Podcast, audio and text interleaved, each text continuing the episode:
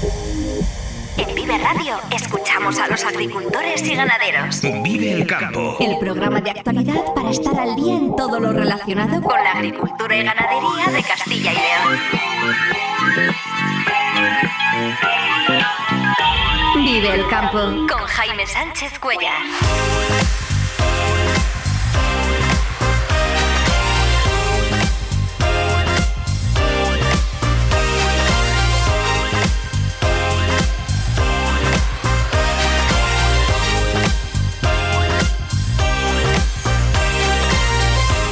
Buenos días, esto es Vive el Campo en Vive Radio. Hoy es martes 28 de noviembre y hasta las 7 y 50 de la mañana aquí contamos lo que está pasando en el sector agroalimentario y cómo afecta a los agricultores y ganaderos de Castilla y León. El campo al día, toda la actualidad del sector en Vive Radio.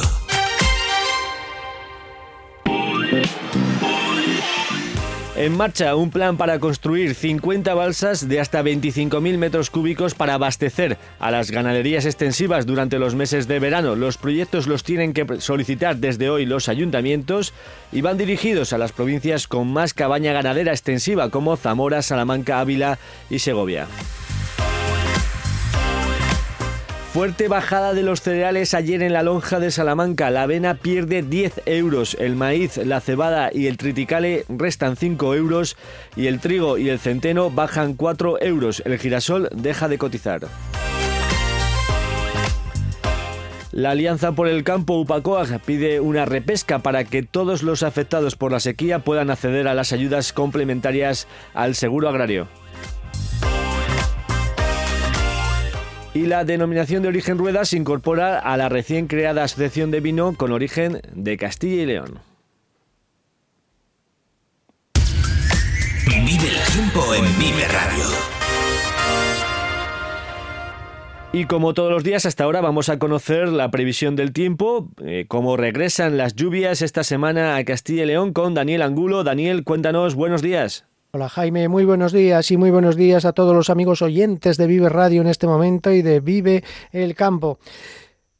Hemos comenzado una semana y ya hemos podido comprobar que esta ya tiene características muy diferentes a lo que fue la pasada. La pasada dominaban los cielos despejados, las heladas, el ambiente frío, los vientos del norte, pero bueno, eh, los vientos del norte dejaban nubes sobre todo en el norte de la comunidad, en el norte de las provincias de León, Palencia, también en buena parte de la provincia de Burgos, pero en el resto lucía el sol. Ahora ha cambiado. Empieza, bueno, ya ayer entraron esos vientos del suroeste, vientos que nos traen aire húmedo desde el Atlántico y por lo tanto favorecen la nubosidad. Ahora mismo las protagonistas son las nieblas. Mucha precaución si usted se va a poner en carretera porque tenemos muchas nieblas, extensas nieblas que además van a resultar persistentes. Empezará a amanecer en unos minutos, pero las nieblas persistirán hasta bien entrada la mañana en gran parte de Castilla y León. Empezarán a levantar pues a al mediodía, primeras horas de la tarde, incluso pueden ser persistentes en todo el sur de Palencia, todo el oeste de Burgos también, norte y gran parte de Valladolid, incluso el nordeste de, de Segovia y Soria también estarán presentes las nieblas hasta el mediodía, como digo. Luego, una vez que levante, vaya levantando las nieblas, las nieblas bajas, no vamos a ver el sol. No se hagan hoy muchas esperanzas, puesto que va a quedar la, niebla, va a quedar como nubes estratiformes, como nieblas altas. ¿Por qué? Pues porque, como digo, ya tenemos otras características diferentes a lo que teníamos la semana anterior. Ahora está entrando aire húmedo desde el Atlántico, favorecido por una borrasca que tenemos hoy colocada al oeste de Galicia, una borrasca que nos envía viento suroeste flojo, de momento el viento va a ser flojo, pero sobre todo ese aire húmedo que favorece mucho las nieblas y las nubes de tipo estratiforme, y que hoy, como digo, van a estar presentes. Va a haber algo de lluvia por el norte de León a mediodía, norte de, Palencia, también por Merindades, en Burgos, incluso algunos chubascos también se esperan por la Sierra de la Demanda, norte de la provincia de Soria, pero en general las precipitaciones que se registren van a ser débiles. Las temperaturas máximas previstas según AEMED. En Ávila se alcanzarán los 14 grados, con una mínima de 4. En Burgos 11 grados y mínima de 3. En León máxima de 14, mínima de 5. En Palencia máxima de 12, mínima de 4. En Salamanca llegarán hasta los 15 grados, el ambiente será muy suave y como tienen mucha nubosidad y no va a mantenerse la nubosidad, pues la mínima estará con 7-8 grados en Salamanca. 7 también tendrán de mínima en Segovia con 11 de máxima. Eh, Soria 6 de mínima y 11 de máxima igual que Burgos, Valladolid 7 de mínima, 12, 13 de máxima y Zamora 8 de mínima, 14 de máxima. Eso en cuanto a temperaturas. Ya digo, las protagonistas van a ser las nieblas. Mañana ya mm, tenemos esa borrasca avanzando, no sabemos si se va a poner nombre, lo que sí es verdad que de ponerse el nombre sería Geraldine, que es el que toca ahora. Pero bueno, va a ser una borrasca, no va a ser muy profunda, pero sí se va a tender a profundizar poco a poco a partir de mañana. Mañana ya nos enviará ese frente y mañana ya la lluvia sí que pasará a ser protagonista. Cielos nubosos mañana, con lluvias entrando por el oeste durante la mañana que por la tarde ya se extenderán al este y van a ser lluvias débiles pero persistentes, con mucho sirimiri, calabobos, que se suele decir, esa lluvia continua y persistente debido a que menos llega ese frente frío. Un frente frío que forma parte de un sistema frontal, un sistema frontal está compuesto por un frente cálido y un frente frío y ojo el jueves porque nos llega el frente activo, el frente frío.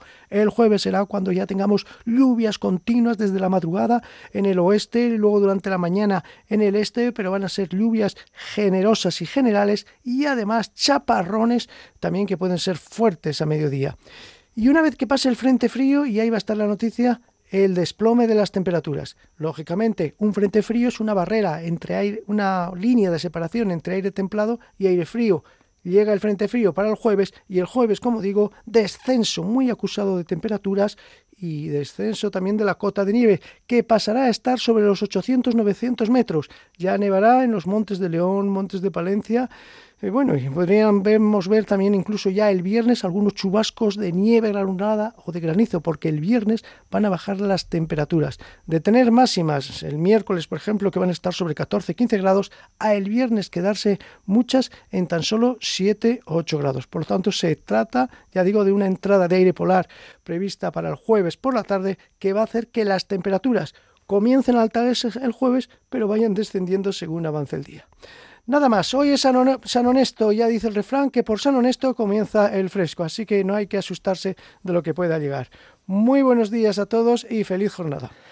Muchas gracias, eh, Daniel. Lluvias generosas y descenso de temperaturas esta semana y antes de este viernes, 1 de diciembre, los agricultores y ganaderos que figuran en el listado de beneficiarios de la ayuda complementaria a la indemnización de agroseguro por la sequía, el listado de beneficiarios se puede consultar en el boletín oficial, deben presentar un escrito de aceptación a la ayuda a través de la sede electrónica. La Alianza por el Campo, UPACOAG, ha pedido una repesca para aquellos profesionales que se han quedado fuera de recibir este complemento. Se refieren en concreto a aquellos que, teniendo seguro de 2022 con cobertura de sequía, eh, no dieron parte o dieron otro parte, ¿no? Eh, quizás para eh, cobrar la indemnización por pedrisco o helada y no por sequía. La Alianza por el Campo explica que si bien se podría presuponer que en esos casos no han sufrido sequía y por tanto no tienen derecho a la ayuda, es evidente que quedan en peor situación que los que eh, no, no teniendo seguro sequía Plan 2022 han decidido hacerlo eh, en este año y los dos siguientes un compromiso, necesario para recibir eh, la ayuda.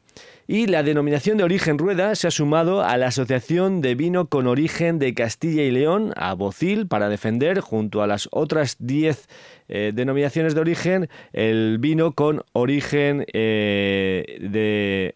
con con el vino con origen certificado. ¿no? El colectivo representa a 12.000 viticultores de Castilla y León, más de 600 bodegas y más de 54.000 hectáreas de viñedo en la comunidad. La asociación ya se ha reunido con el consejero de Agricultura y el director del Itacil para solicitar que la Junta les considere como un órgano consultivo para cualquier tema relacionado con el vino. Aseguran que entre las denominaciones de origen de Castilla y León existe una gran preocupación por la descontrolada proliferación de proyectos de infraestructuras energéticas y su transporte. Y ayer se presentó el plan de balsas para abastecimiento a la ganadería extensiva durante el verano y que sirve y que sirvan también para la lucha contra incendios. Se van a construir 50 balsas de 25.000 metros cúbicos en un plazo de tres años con un presupuesto de 5 millones de euros. Hoy se abre la convocatoria, se publica en el boletín oficial para que lo puedan solicitar los ayuntamientos. Por su tamaño, estos proyectos eh, no necesitan declaración de impacto ambiental y, no obstante, la Consejería eh, ha informado a la Confederación Hidrográfica del Duero y las balsas se abastecerán de agua de lluvia o de arroyos y también de posibles eh, pozos. Esta medida forma parte del plan contra la sequía de 145 millones de euros que ha desarrollado la Junta de Castilla y León esta campaña, que incluye, entre otras cuestiones, la bonificación de los intereses de los préstamos preferentes y la ayuda complementaria al seguro agrario que nos hemos referido antes. Las balsas van a estar protegidas para impedir el acceso de la fauna salvaje para que no se conviertan en un foco de transmisión de enfermedades. Eh, Gerardo Duelles, consejero de Agricultura. Quedará todo perfectamente equipado, volverá otra vez a protegerse medioambientalmente, se vallará, o sea que las condiciones un poco van a ser condiciones bastante positivas, incluso para mm, impedir que la fauna salvaje pueda, pueda acceder a esos puntos de agua, con lo cual también a nivel de sanidad animal pensamos que aunque sea un poquito, este tipo de construcciones va a mejorar la cabaña ganadera. Estas construcciones están pensadas para las provincias con más cabaña ganadera, que es extensiva, que serían Zamora, Salamanca, Ávila y Segovia. En la presentación del plan ha participado el ingeniero agrónomo Carlos Busade, que ha explicado la absoluta dependencia de la ganadería extensiva del agua de lluvia y cómo la situación eh, no es nada halagüeña para el futuro.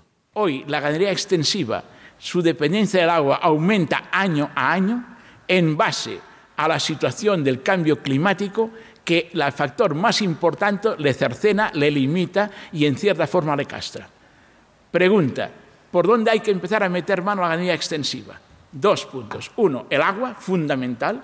Dos, la, eh, defensa del territorio y naturalmente esto proyectándolo a unos ingresos que permitan que el tercer margen bruto sea positivo y haga que el empresario ganadero que afronta la ganadería extensiva tenga rentabilidad.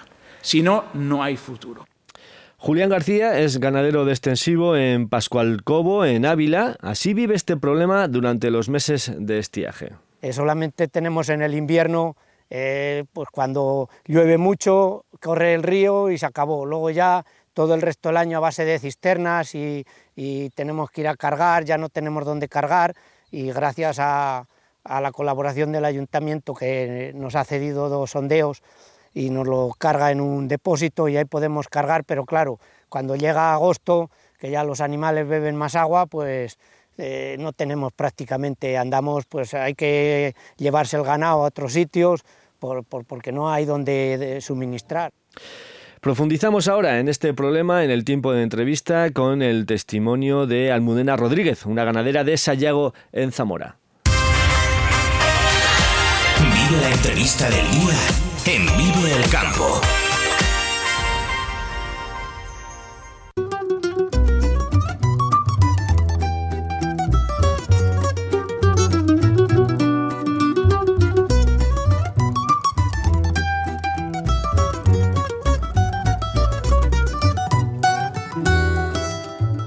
Uno de los retos que debe afrontar la ganadería extensiva durante el verano es la búsqueda de agua para el ganado. El plan de balsas que acabamos de conocer y que impulsa ahora la Junta eh, busca soluciones para estos ganaderos que ven como cada año, de forma progresiva, resulta más difícil encontrar agua para su ganado. Vamos a irnos hasta Argañín, en la comarca de Sayago, en Zamora, para hablar con la ganadera Almudena Rodríguez y conocer la importancia de este problema y cómo afecta en el día a día a estas eh, ganaderías. Almudena, buenos días. Hola, buenos días, ¿qué tal? ¿Cómo de importante es la falta de agua para el ganado durante el verano en tu zona, Almudena?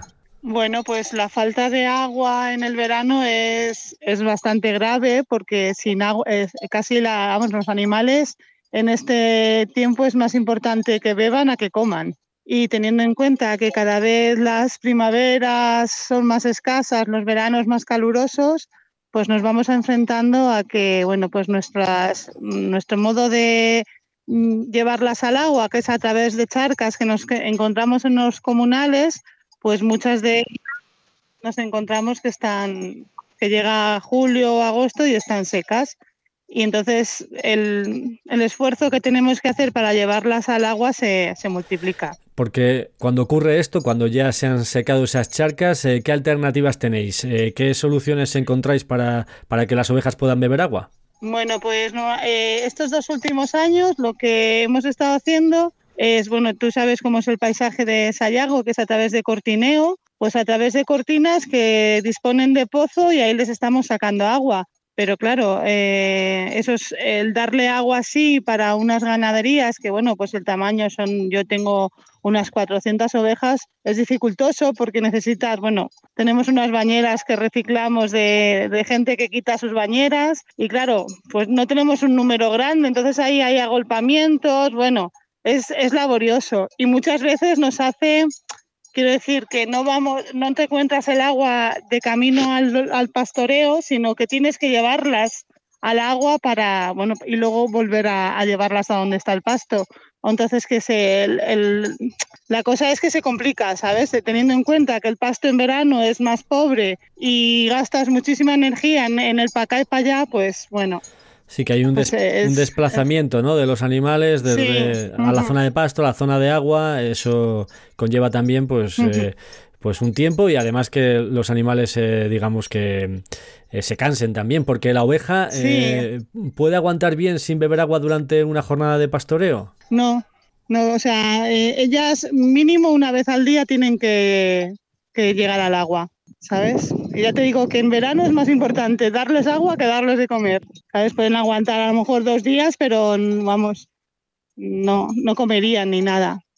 No te he entendido antes, Almudena, cuando has dicho lo de cortineo. ¿Cómo funciona? Ah, bueno, porque aquí en Sayago tenemos una parte que es comunal y otra parte que es privada. Y esa parte son cortinas, que son de propiedad privada. Y ahí tenemos, en algunas, hay, eh, pues hay pozos, pozos labrados en la, en la roca y ahí pues todavía mmm, se encuentra agua. Date cuenta que esos pozos eh, dependen un poco de las aguas subterráneas y si cada vez hay menos lluvias, pues esos, esos pozos pues, pues, se pueden llevar a agotar también. Almudena, ahora son los ayuntamientos los que tendrán que solicitar eh, la construcción de estas balsas, pero bueno, más allá de cómo se tramiten estos proyectos, eh, ¿crees que puede ser una, una buena solución para vosotros?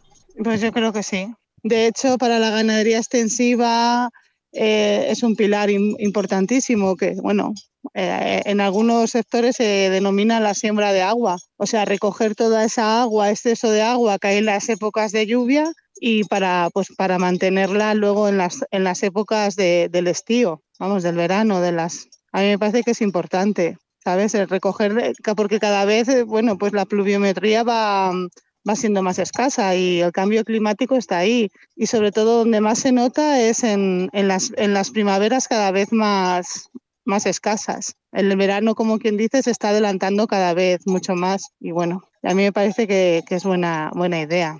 De hecho, eh, ayer cuando se presentó este programa, el experto Carlos Busadé expuso que la viabilidad de la ganadería extensiva depende directamente de la disponibilidad de agua y vaticinó que el futuro eh, no va a ser mejor. Mencionabas el cambio climático, no sé cómo de preocupada estás ante los efectos de, del cambio climático en tu zona.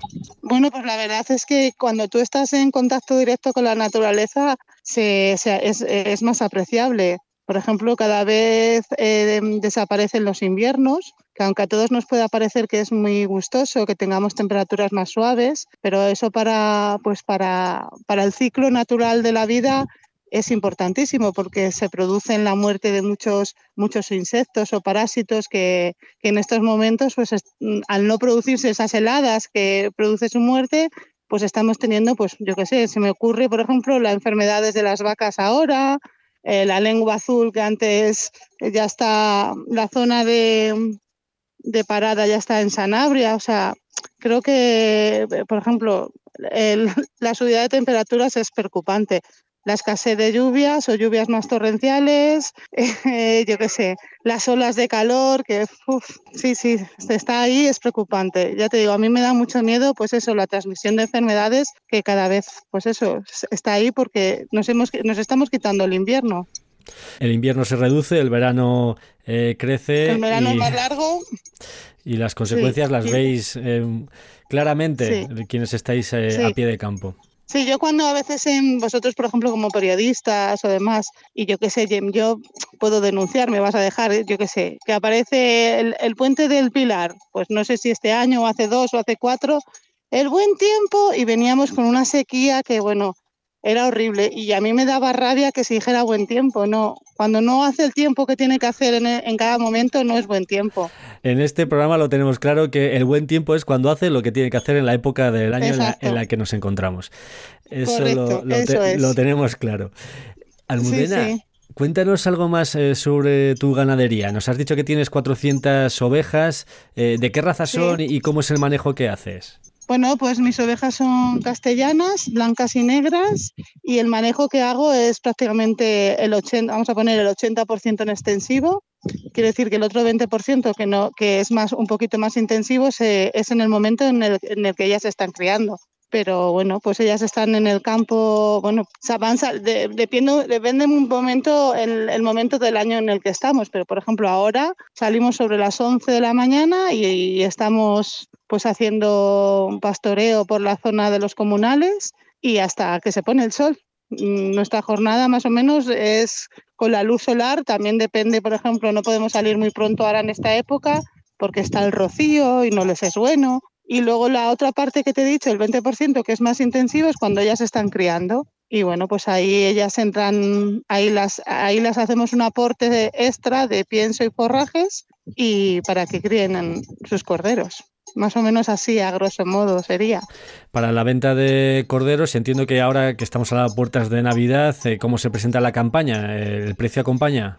Bueno, la verdad es que la venta de lechazos, nosotros hemos adelantado la paridera y ya los tenemos prácticamente todos vendidos. Y la verdad que eh, a lo mejor tengo que decir que hemos, hemos vendido a buen precio. Ha sido, la verdad que octubre y noviembre es escaso, porque Navidades te arriesgas a que ya, a que, bueno, tiene, los corderos hay que venderlos antes de Navidades o antes del 24, porque todo lo que venga después ya no vale nada. Y, bueno, y, luego ya empiezan a meter, mm, pues eso, cordero de fuera o demás. O sea que yo este año puedo decir que he vendido a buen precio, aunque no sea la tónica.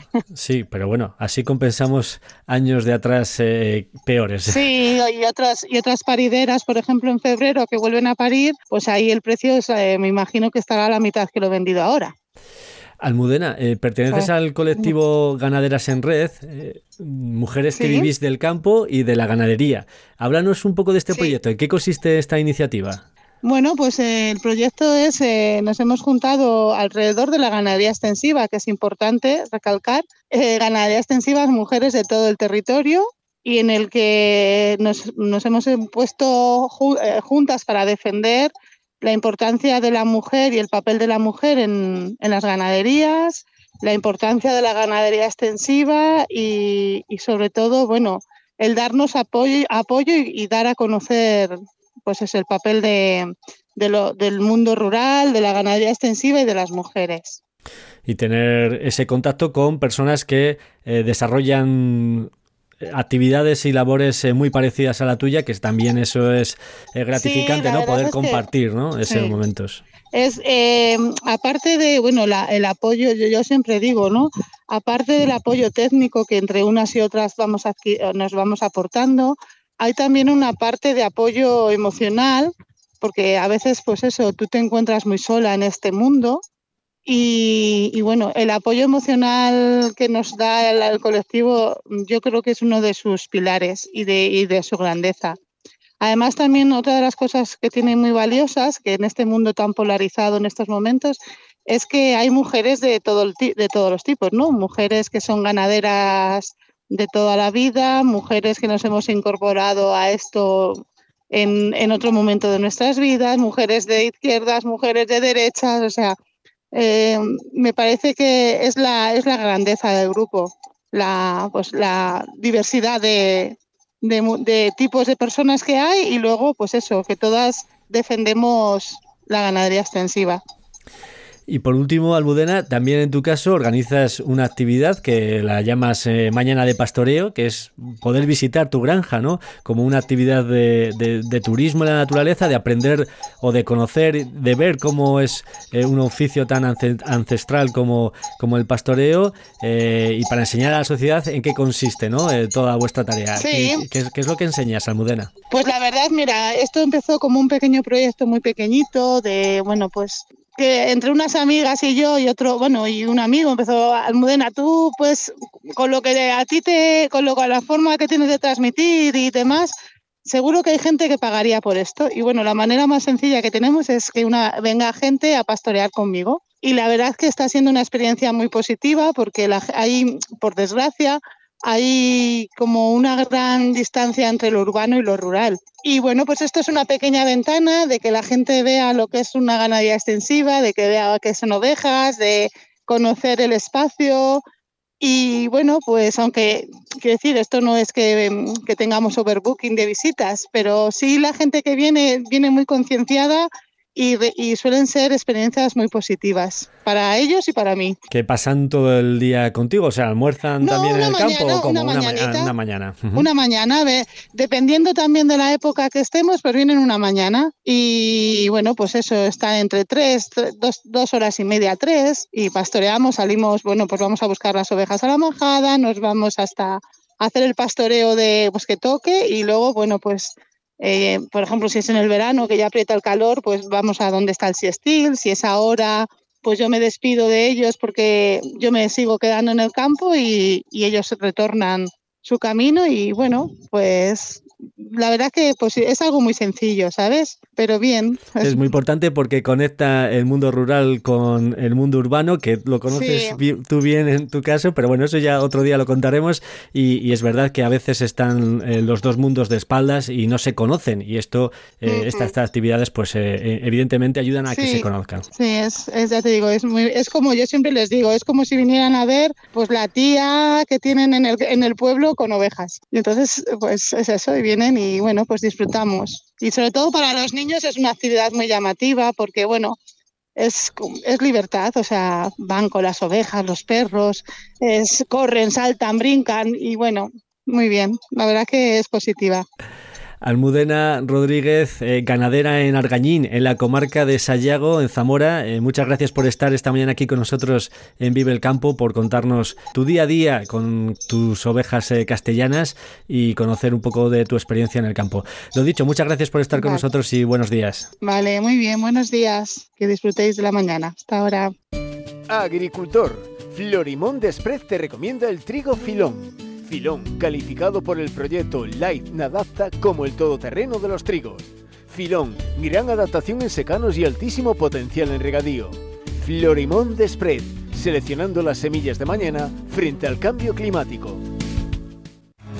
Cojeces del Monte celebra la tercera edición de la Feria de la Trufa Negra, única en la provincia de Valladolid, los días 2, 3 y 4 de diciembre. Acércate y podrás adquirir trufa, quesos trufados, miel, dulces, vino, obsequios navideños, participar en sus catas, en sus talleres de cocina en familia, disfrutar con el concurso de perros truferos y mucho más. Actividades para todos. Entra en cojecesdelmonte.es.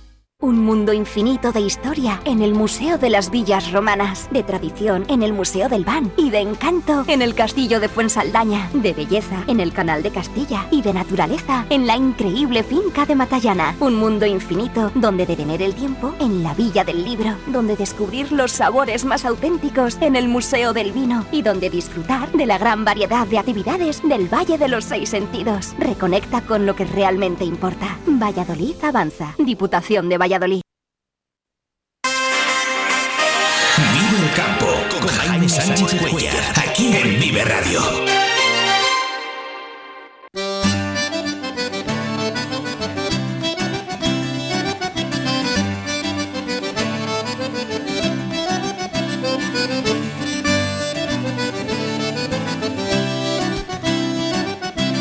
Hoy en nuestro espacio de campo digital de los martes vamos a hablar eh, de dos nuevos drones con aplicaciones eh, muy diferentes en el campo y que aportan soluciones para los tratamientos de los cultivos y para la monitorización y el seguimiento de, los cultivos. Lo hacemos con Adrián Rincón, director de operaciones de campodigital.es. Eh, Adrián, muy buenos días.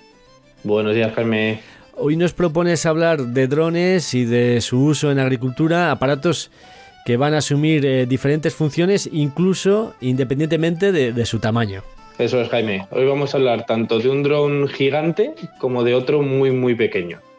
Vamos a empezar, si te parece, con el SC1 Guardian, que es el dron gigante del que hablábamos, que puede fumigar y aplicar productos fitosanitarios a gran escala y, lo que es más importante, en zonas de difícil acceso. O sea, sitio donde no llegaríamos con la maquinaria, al final este dron nos va a permitir poder acceder y poder aplicar estos productos que tan necesarios son para el campo, como sabemos.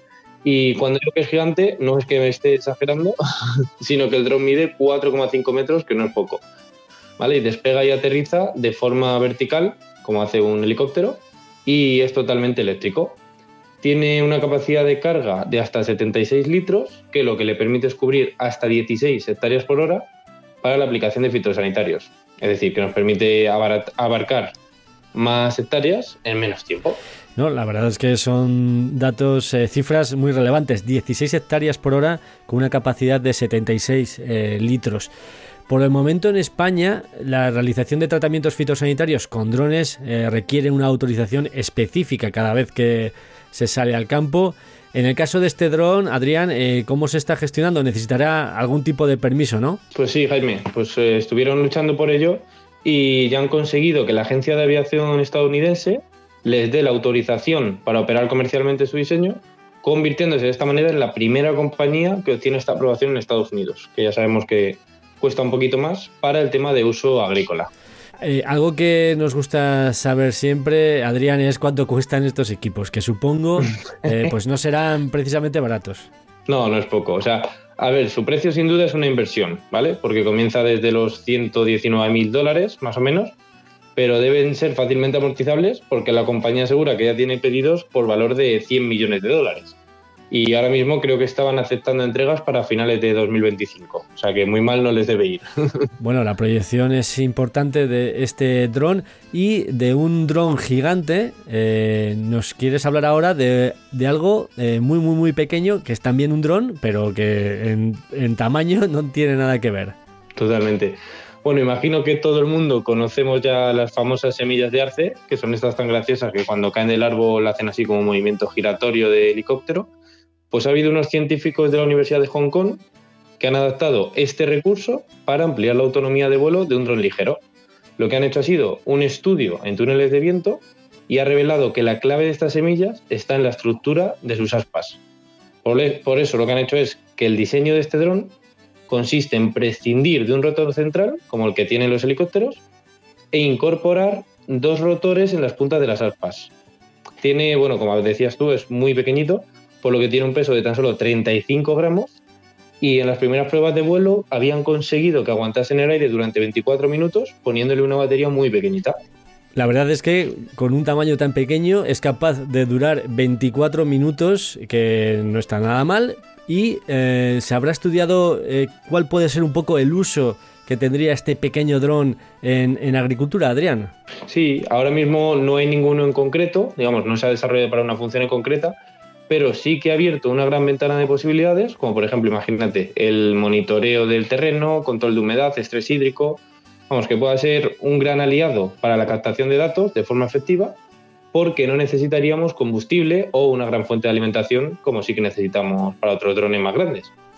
Y nada, al final, con este tipo de noticia, lo curioso es como observando y estudiando la propia naturaleza, pues podemos mejorar y optimizar la tecnología a nuestro favor. Además es que eh, con dos conceptos de drones totalmente diferentes, también sus usos eh, serían completamente distintos, pero bueno, los dos enfocados a posibles soluciones tecnológicas en nuestro sector agrario. Adrián Rincón, director de operaciones de campodigital.es, donde podemos leer estas y otras noticias sobre la agricultura 4.0. Eh, muchas gracias por estar con nosotros hoy en Vive el Campo. Te esperamos la próxima semana. Gracias a ti, Jaime. Un saludo. Vive Radio te ofrece la información actualizada de los mercados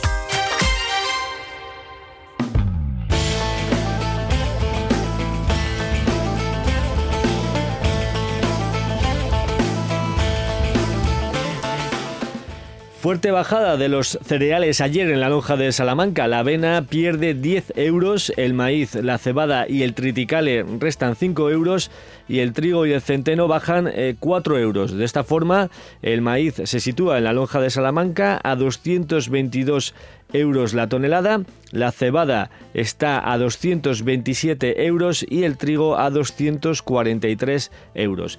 El girasol, por su parte, dejó de cotizar y en el ovino y en el ovino, en el bovino de vida y en el bovino de carne, repetición de precios, salvo eh, los añojos en el bovino de carne de más de 350 kilos que subieron 3 eh, céntimos el kilo.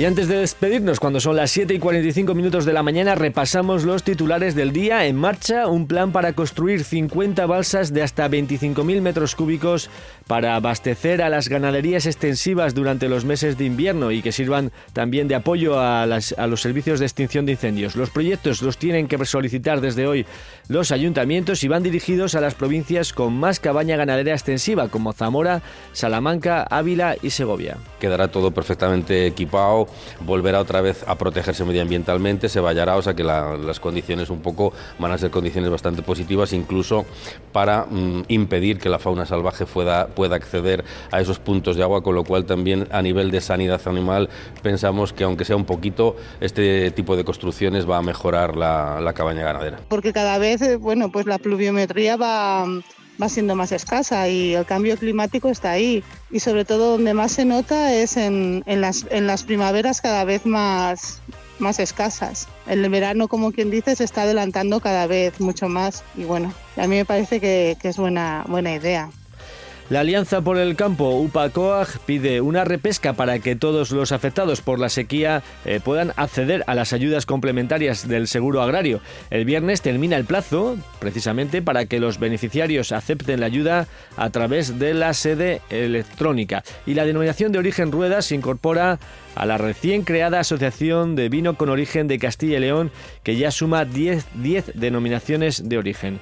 La organización quiere ser el interlocutor con la Administración para tratar eh, todas las cuestiones del sector. Agrupa ya a casi 12.000 viticultores de Castilla y León, más de 600 bodegas y 54.000 hectáreas de viñedo en la comunidad.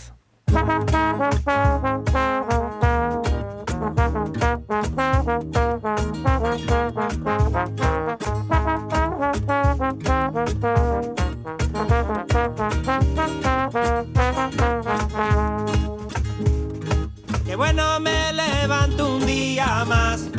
el brillo de tus ojos me Hasta aquí el programa Vive el Campo, la cita diaria con la actualidad del sector agroalimentario en Vive Radio. Ha sido un placer compartir este tiempo de radio. Si has estado a gusto, regresamos mañana puntuales a las 7 y 10 de la mañana. No me quiero ir, no me voy de tu vera sin antes verte reír. Que no me quiero, no me quiero ir. Las huellas de tus besos son las que me hacen vivir. En un minuto, servicios informativos aquí en Vive Radio. Un saludo de Ángel de Jesús en el control técnico y de quien os habla Jaime Sánchez Cuellar. Feliz jornada a todos los que vais a disfrutar hoy del campo. Muy buenos días.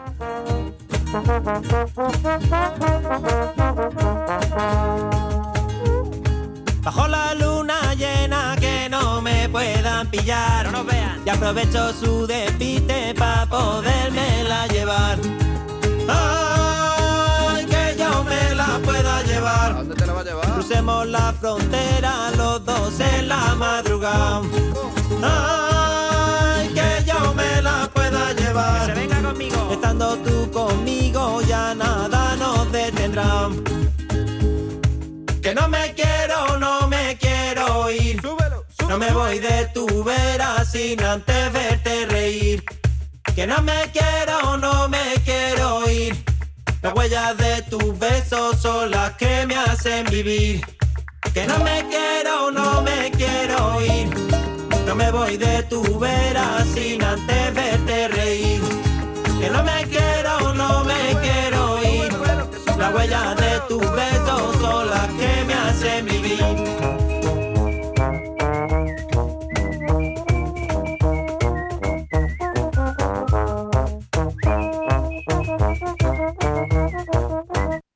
Agricultor, Florimón Desprez te recomienda el trigo Filón.